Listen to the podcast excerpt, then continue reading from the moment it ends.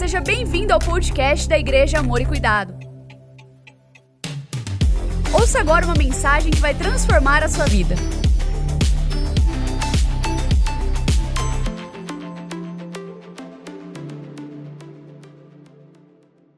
Hoje nós queremos falar sobre a terceira palavra que Jesus liberou lá da cruz.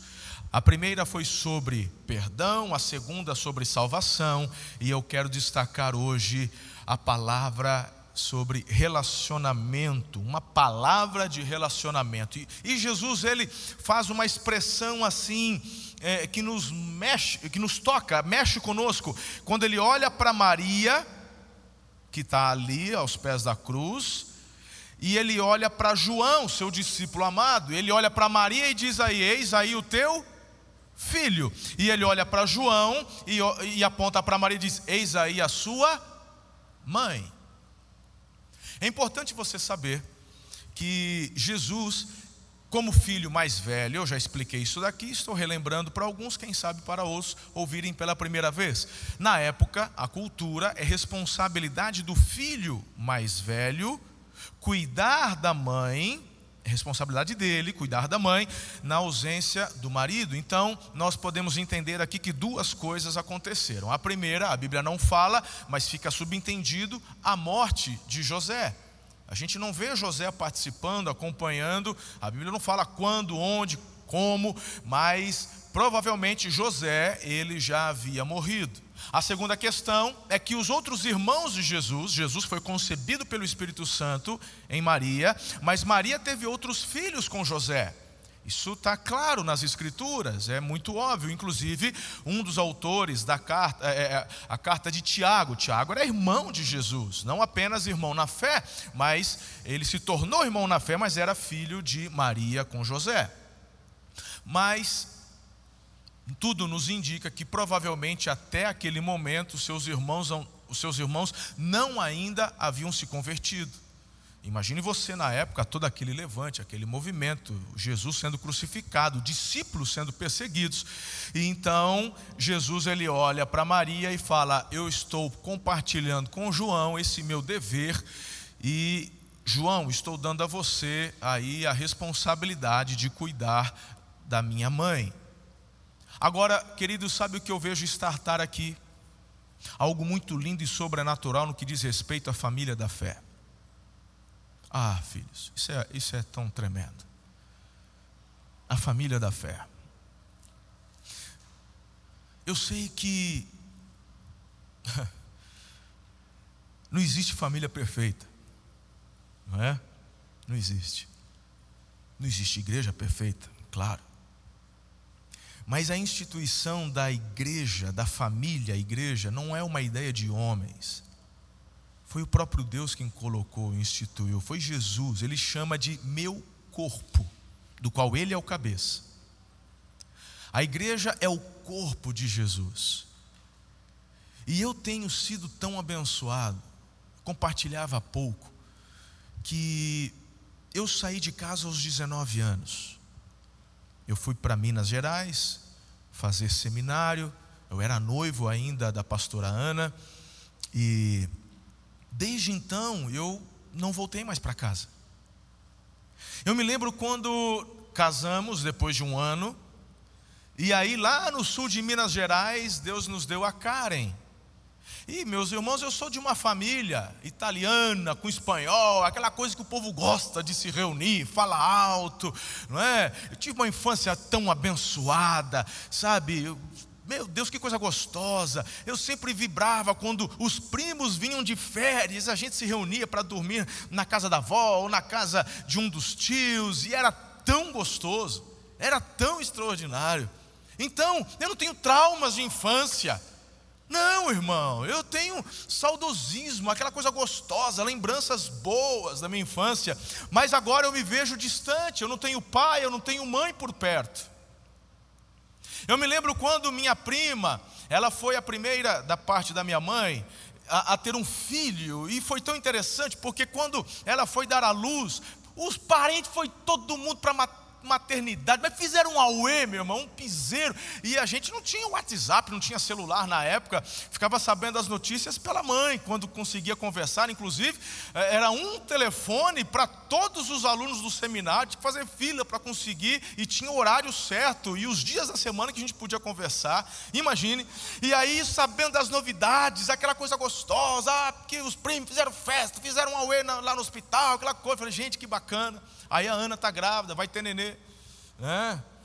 E aí, meu irmão, a Karen resolve adiantar, as duas, tanto ela quanto a Letícia. Resolve adiantar, a gente corre para o hospital, não tem vó por perto, não tem mãe, não tem sogra, não tem ninguém.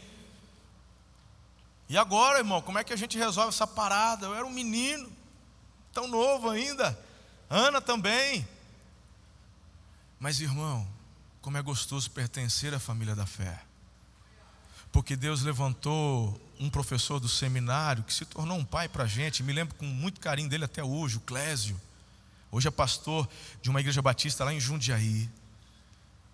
E ele então nos leva. E aí, meu irmão, eu, eu, passo aquela madrugada apreensiva ali na maternidade, sozinho. O tempo não permite eu falar de cada detalhe, vou deixar para um outro dia, mas foi muito interessante, chega até a ser engraçado. E aí, queridos, quando de manhã eu estou com aquele sentimento assim, aquele misto de alegria e tristeza, porque assim, está para nascer não nasce, ou está nascendo daquela coisa toda, mas cadê pai, mãe, parente, amigo? Mas aí Deus levanta a família da fé. Irmãos lá do seminário, pastores que vão, cuidam. O primeiro banho da Karen, quem deu foi esse pastor que na época desenvolveu um sentimento paternal por nós. E estava lá ele dando o primeiro banho na Karen. E ele falou assim: ó, já é tradição. Ele tinha uma variante velha, verde. Ele era parmeirense, irmão, mas pensa, né? né? O pastor Fabrício ia amar. Ele gosta de carro velho e é, gosta do verde. E aí, o pastor Fabrício agora arrumou um Fusca agora, tá todo prosa ele agora com um Fuscão aí. Vocês vê ele na rua aí parado com o capô erguido, vocês ajudam, irmão. Esse dia eu fui lá no estacionamento, pastor, estou arrumando, precisa dar uma volta. Eu falei, eu passo, filho, eu passo. Eu me alegro de ver você feliz.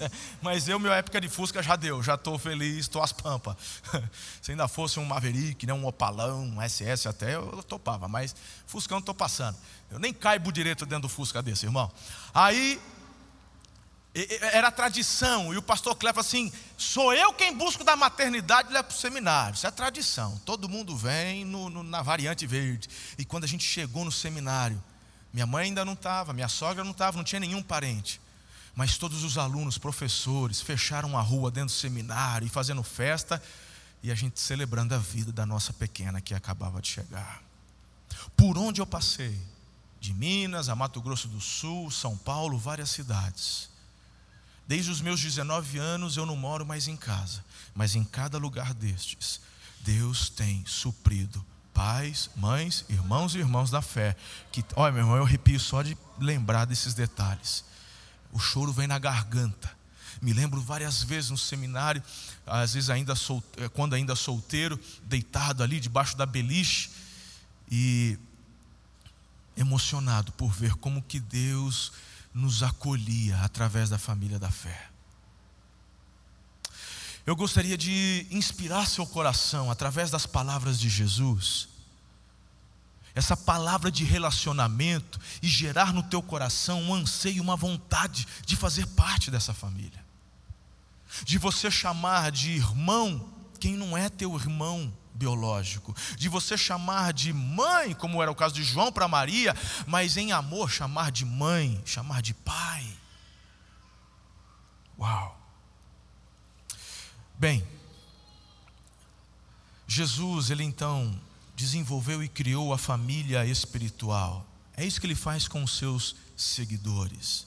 O Stephen Furtick, ele disse algo muito interessante. Assim como a cruz era formada por duas vigas, Jesus une seus seguidores aqui na terra com o Pai no céu, em um relacionamento vertical, e une os cristãos uns com os outros num relacionamento horizontal. Eu gosto disso. Então, pastor, o senhor já me convenceu. Eu, eu, eu, quero mergulhar mais. Como é que eu faço, pastor? Porque temos aqui pessoas que já fazem parte da família. Temos pessoas aqui que estão tristinhas com a família, que está meio emborradinho, está meio magoadinho. A gente tem pessoas aqui que, sabe, estavam frios, distantes, mas hoje, você nem sabe por que veio aqui no culto. Tem pessoas que simplesmente estão querendo conhecer a Jesus, mas ainda não se posicionaram. Temos muitas pessoas hoje aqui, tanto presencialmente quanto as que nos acompanham pela internet. Então, eu vou dar a vocês quais os passos para fazerem parte e desenvolverem um relacionamento extraordinário no que diz respeito à família da fé. Você está pronto? Cinco orientações. A primeira, receba a paternidade de Deus. Olha o que diz Romanos capítulo 8, verso 14 e 15: Porque todos os que são guiados pelo Espírito de Deus são filhos de Deus. Pois vocês não receberam um espírito que os escravize para novamente temer, mas receberam o espírito que os adota como filhos, por meio do qual clamamos: Papai, papaizinho ou paizinho. É muito interessante quando aqui Paulo ele diz que Deus nos adota. O império mundial na época era o império romano. E na lei romana, quando eles ouviram que Deus nos adotou, sabe qual mensagem impacta o coração deles, Mateusão? É que no império romano, na lei romana, um pai poderia deserdar o filho biológico, mas se um pai adotasse uma criança, essa criança jamais poderia ser rejeitada. Então, quando eles ouvem, Deus nos adotou, pau, vem aqui no coração: Deus não me rejeita, Ele não pode me rejeitar. Através do filho dele, Ele me recebe, Ele me aceita. Irmãos, sabe, num momento como esse que nós estamos atravessando de tantas dificuldades, agora fase vermelha, irmãos, comerciários, comerciantes, empresários, tantos agora dizendo: Senhor, como, quando vai acabar?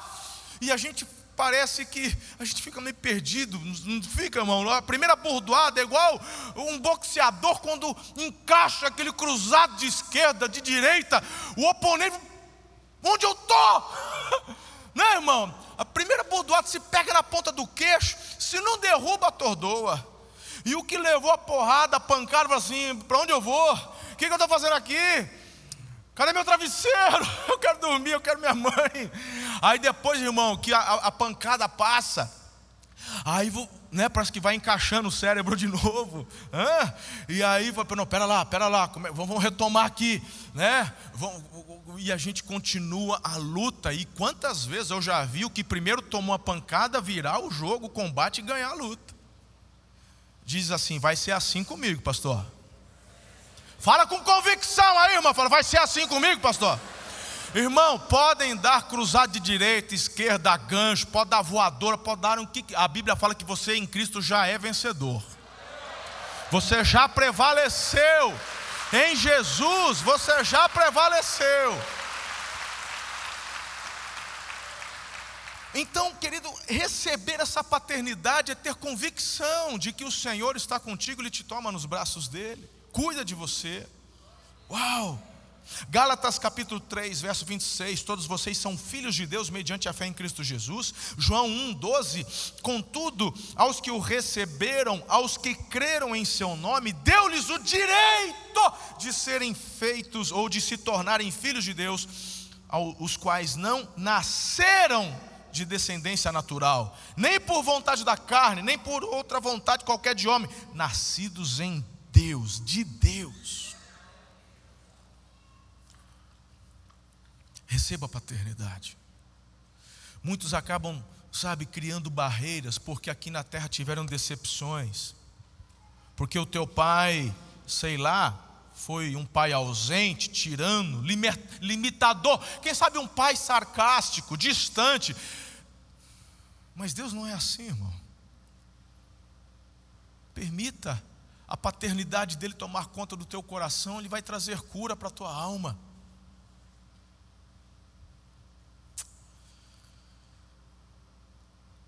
Ó, Romanos 15, 18. Eu me porei a caminho e voltarei para meu pai, e lhe direi: Pai, pequei contra o céu pequei contra ti. Quem se lembra desse texto? Quem disse isso? Filho pródigo. Será que tem um filho pródigo hoje aqui? O que, que o pai fez? Correu em direção ao filho.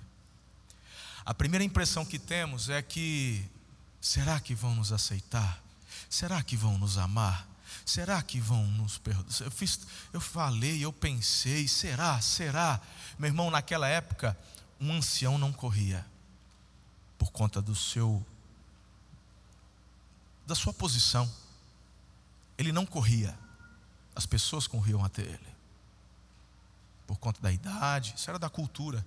Mas quando ele vê um filho retornando, a Bíblia fala que ele correu em direção ao filho.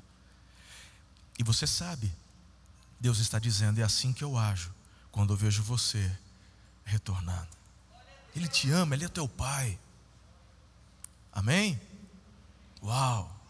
Segundo lugar, decida pertencer a uma família espiritual. Decida, tome essa decisão. Agora vocês são cidadãos que pertencem ao povo de Deus, são membros da família dele. Querido, enquanto a igreja não for uma família para pertencer, sua frequência nela será uma relação de mero consumo. Ou seja, eu vou na igreja para receber as bênçãos. Deus abençoa, irmão, mas a motivação tua, desculpe, é errada. Eu venho à casa do Pai para, em unidade, celebrar a Jesus. É adoração a quem é devido. Entendeu não?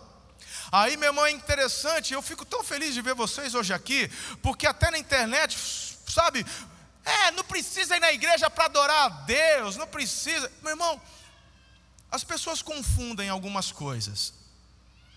Deus ele pode ouvir tua oração e receber tua adoração de onde você estiver, concordo. Sem dúvida nenhuma. Sem dúvida nenhuma. Mas se não fosse importante o ajuntamento, por que é que a igreja primitiva colocava a cabeça a prêmio para se reunir. A igreja primitiva, de forma escondida, elas se reuniam para adorar a Deus. O governo na época não permitia, não era possível, não era era perseguição, era morte se você fosse pego adorando a Cristo. Se você fizesse parte do grupo dos, aquele dos caminhos, pastor, o ministro Guimarães, os do caminho, se você fizesse parte deles, você seria perseguido, morto. Muitos imperadores romanos iluminavam suas festas pendurando cristãos e ateando fogo neles. Muitos dos nossos irmãos foram lançados na cova dos leões, foram, sabe, entregue aos gladiadores como espetáculo para a multidão. Por quê? Porque foram pegos cultuando a Deus. E a pergunta que eu faço é: isso os fizeram parar? Quando Pedro, aprisionado que estava, onde estava a igreja? Cada um em casa orando. A igreja se reuniu escondida para poder orar. Então, meu irmão, aí eu fico pensando hoje, nos dias, mas isso na igreja primitiva? Poxa, legal. E na igreja perseguida hoje? Estamos no século 21. Sabe qual é a igreja que mais cresce? China. E lá o evangelho é proibido. É proibido pregar o evangelho na China, irmão. É proibido. É porque a mídia aqui acha que a China é o paraíso, né, irmão? Ninguém põe a culpa na China. Todo o PIB do mundo caiu, o único PIB que cresceu ano passado, China. Ah, eles são maravilhosos, são iluminados, eles, né? É. Todo mundo fala da homofobia, todo mundo fala da islamofobia, mas ninguém está falando dos cristãos que são perseguidos e mortos. Existem pastores, irmãos nossos na, na China, que estão há mais de 20, 30 anos acorrentados Motivo? Fé em Jesus. Foram pegos cultuando a Deus. Foram pegos compartilhando do Evangelho. E lá na China, a igreja é a que mais cresce no mundo. Sabe onde, irmão? Não é pela internet, não, porque lá é comunismo. Lá, meu irmão, não é democracia. Tá certo? Porque o comunismo é ateu. E o Deus no comunismo é o governo, é o Estado. E o Estado ele controla todas as coisas. A China não tem acesso ao nosso tipo de internet, a internet deles é totalmente vigiada. Se bem que aqui no Brasil está começando a ficar desse jeito. O povo não fala nada, fica quietinho, né? Prende gente inocente e tal, tá gente sendo presa por conta de opinião. E aqui todo mundo está igual o sapo na água fria, que vai esquentando quando vê morreu cozido. Ninguém faz nada, está todo mundo quietinho, está achando que é uma boa. A história já já nos alerta, mas vamos deixar isso para um outro dia que meu tempo não permite continuar. Mas deixa eu te dizer uma coisa. Lá na China, aqui por exemplo, nós temos mais de 100 ministérios aqui na igreja. Sabe um dos ministérios que a igreja perseguida tem na China? O de vigia. Porque enquanto um grupo está ali ajuntado, cultuando, quantas pessoas? O que cabe? O que dá para colocar num barco eles vão, o que dá para pôr numa casa eles entram. E aí um é vigia. O que, que o vigia faz? Fica olhando quando o guarda está chegando, porque tem denúncia quando o guarda vem, é couro, é cadeia, são grilhões. E eu falo, a pergunta que eu digo é: eles desistem de se ajuntar para cultuar? Mas aqui o Estado fala para você: você não vai cultuar a Deus, que você pode cultuar de qualquer lugar. E a China também não pode?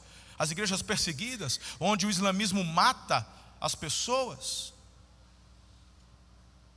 E eles estão desistindo de se ajuntar, de se reunir. Então, quem é homem para falar como, quando e de que forma eu devo adorar a Deus? Eu adoro ao meu Deus, da forma como Ele mandou eu fazer. E ponto final. Vamos respeitar o que tem que ser respeitado. Reajustamos as cadeiras, diminuímos mais cadeiras. Ninguém, se aqui você ficar sem máscara, você vai pedir para se colocar uma vez. Na segunda, você vai ser pedido para se retirar. Vamos respeitar e vamos cuidar.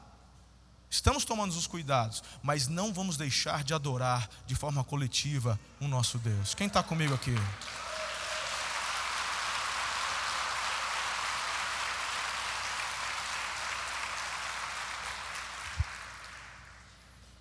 Nas instruções que recebemos, eu deveria de púlpito trazer instruções oficiais do Estado no meu púlpito. Desde quando o Estado fala o que eu devo ou não dizer daqui de cima? Que história é essa? Que história é essa, irmão?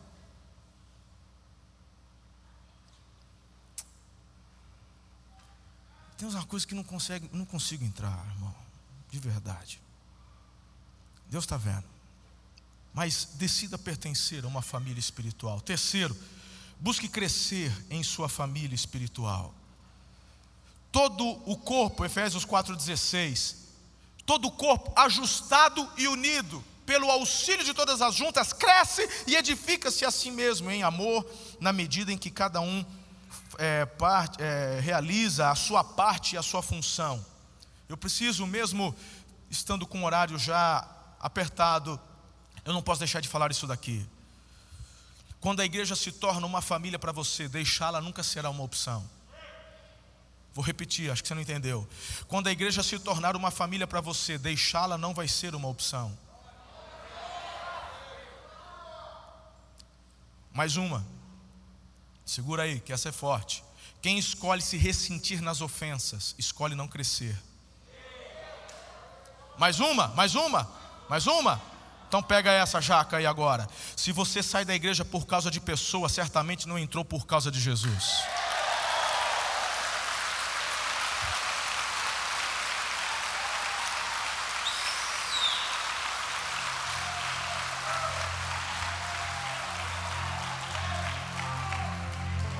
Fala para mim qual é a família que não tem um entreverozinho de vez em quando. Eu tenho 30 anos de casado. Em 30 anos, meu irmão, você nunca entrou em desacordo. Estou falando de briga, falando de desacordo. Você sempre concordou com sua esposa? Ela falou amarelo, vocês também queriam amarelo. Nunca vocês escolheram uma cor diferente? Nunca você queria fazer um churrasco, ela queria comer macarrão? Nunca, nunca. Vocês sempre pensaram igual. Ah, meu irmão, para cima de mim. Então, como é que você acha que dentro da igreja você sempre vai concordar com tudo? Aí tem uns boca de trapo, é porque eu não concordo com isso. Então guarda para você, rapaz. Ou vai falar com quem de fato precisa ser dito. Para que ficar fofocando? Procura um pastor. Se você não está entendendo, procure qualquer um de nós. Fala, não entendi aquilo lá. O que você quis dizer com isso? É tal coisa. Hum, é verdade. Ah, eu ainda penso diferente. Mas beleza, você pensa diferente, eu também penso, mas vamos estar tá junto. Porque o nosso propósito é maior, é glorificar Deus e fazer com que o reino expanda. Tamo junto? Tamo junto.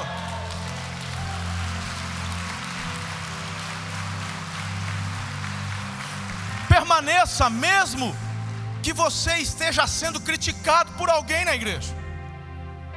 Ou teu irmão biológico nunca te criticou para tua mãe. Você nunca. Quem tem mais de, de, de dois irmãos, eu sou, eu sou o mais velho de três. Nunca, nunca você chegou em casa e vai, mãe, o Marcelo, dá vontade de tacar a chinela, irmão. Nunca aconteceu isso na tua família.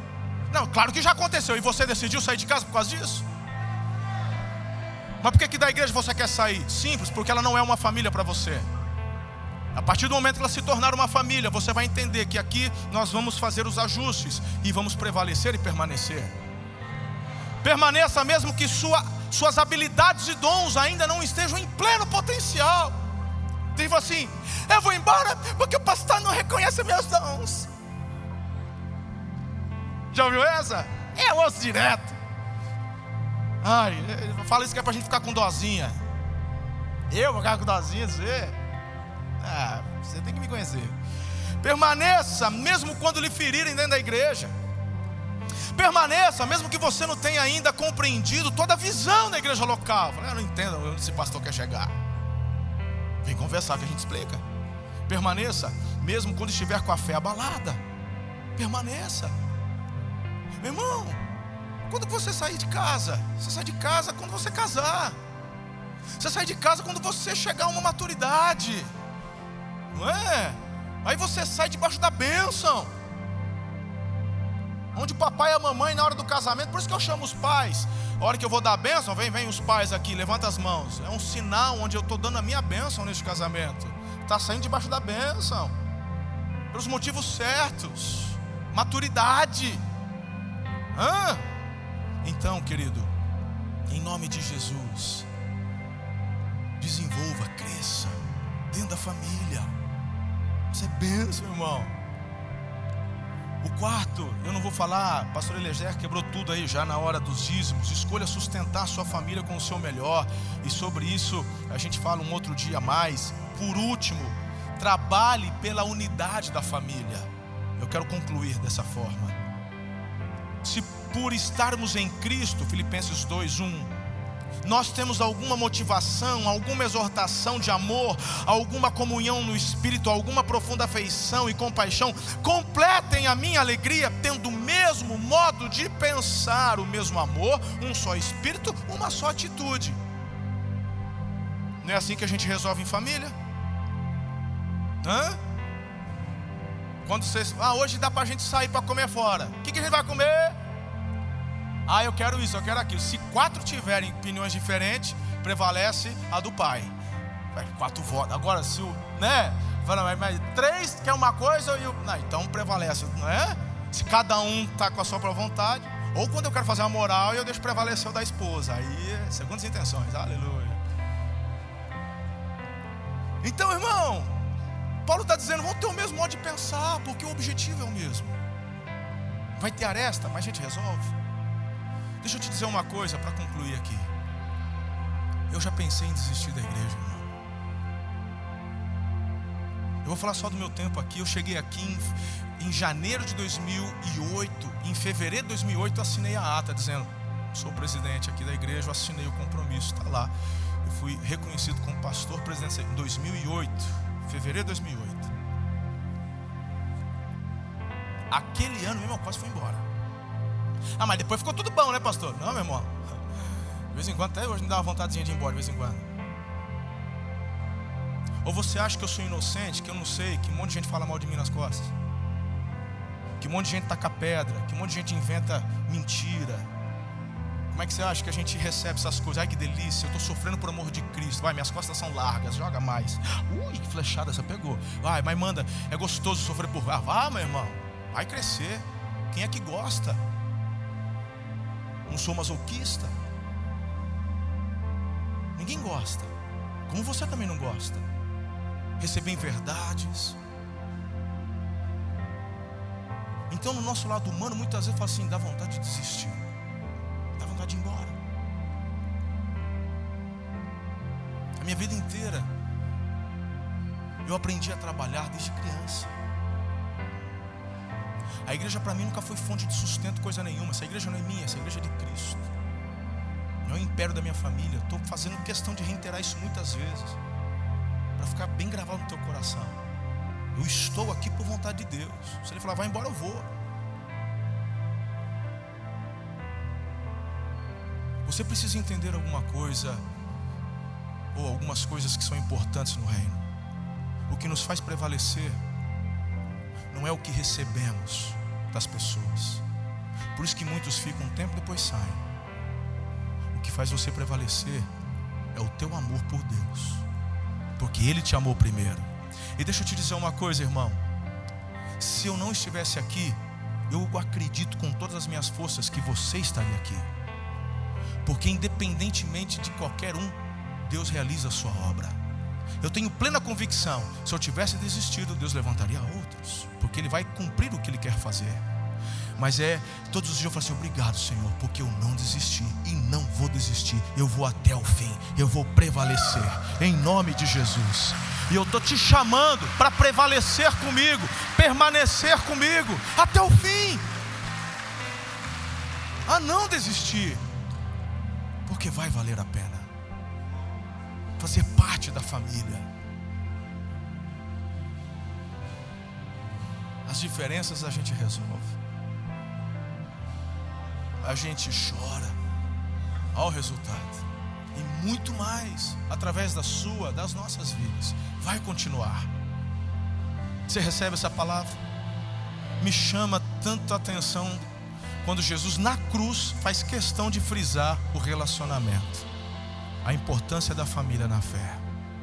Eu quero orar por você, nem tenho tempo de ministrar mais nada, mas eu quero que você, por gentileza, pode se colocar em pé.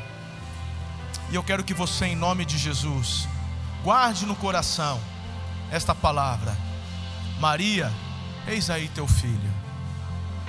João, eis aí a tua mãe. Aqui na igreja você vai encontrar irmãos, irmãs, pais e filhos pessoas que você vai poder cooperar, ajudar e ser também ajudado. Vai ser tão extraordinário, eu creio nisso. Quem recebe essa palavra? Se você ainda não entregou a vida a Jesus, faça isso agora. No teu coração, diga: Jesus, eu o convido para ser meu Senhor e Salvador. Eu quero fazer parte dessa família.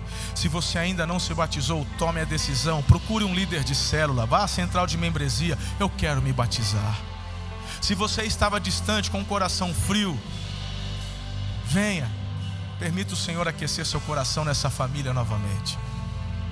E vamos juntos, queridos, para os nossos melhores dias, meses e anos. Os melhores relacionamentos estão no reino de Deus e se multiplicam para a glória de Deus. Coloca a mão no seu coração, quero orar por você. Senhor, muitas decisões estão sendo tomadas agora ao lado de Jesus, de reconciliação, de prevalecer, de permanecer. Deus, nós ligamos na terra essas decisões e eu oro para que seja ligado no céu. Eu abençoo essas vidas, estas famílias, aqueles, Senhor, que estão retornando, aqueles, Senhor, que estão dispostos a perdoar, para continuar, para fazer com que o reino se expanda pela terra. Abençoe a nossa igreja, abençoe a nossa cidade de Araçatuba, nosso estado de São Paulo, abençoe o Brasil. Senhor, nós temos um governador que precisa da sabedoria do alto, toca o coração dele. Temos um presidente da nação que precisa da sabedoria do alto, toca no coração dele para que tome as decisões certas. Temos, Senhor, autoridades constituídas em níveis municipais, estaduais e também federais, toque no coração de cada um deles. Nós oramos pela prosperidade da nação brasileira. Livra-nos, ó Deus, do intento do maligno e prospera, Senhor, os nossos passos, nos abençoe Abençoe o teu povo, cura o teu povo, derrame milagres nas vidas dos, do teu povo aqui reunido nessa manhã. Aos que estão enfermos, aqueles que estão hospitalizados, nós declaramos cura, restabelecimento total, pleno, em unidade, Senhor, oramos e clamamos. Restabeleça a saúde dos teus filhos. Nós pedimos para que seja assim, em nome de Jesus.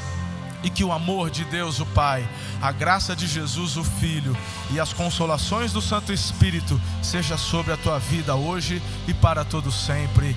Amém. Beijo no seu coração. Fiquem na paz. Tenham uma semana poderosa em nome de Jesus. Gostou dessa mensagem? Compartilhe ela com sua família e amigos. Acompanhe a gente também no Instagram, Facebook e YouTube. É só procurar por Amor e Cuidar. Aqui você também vai encontrar outras mensagens como essa. Até a próxima!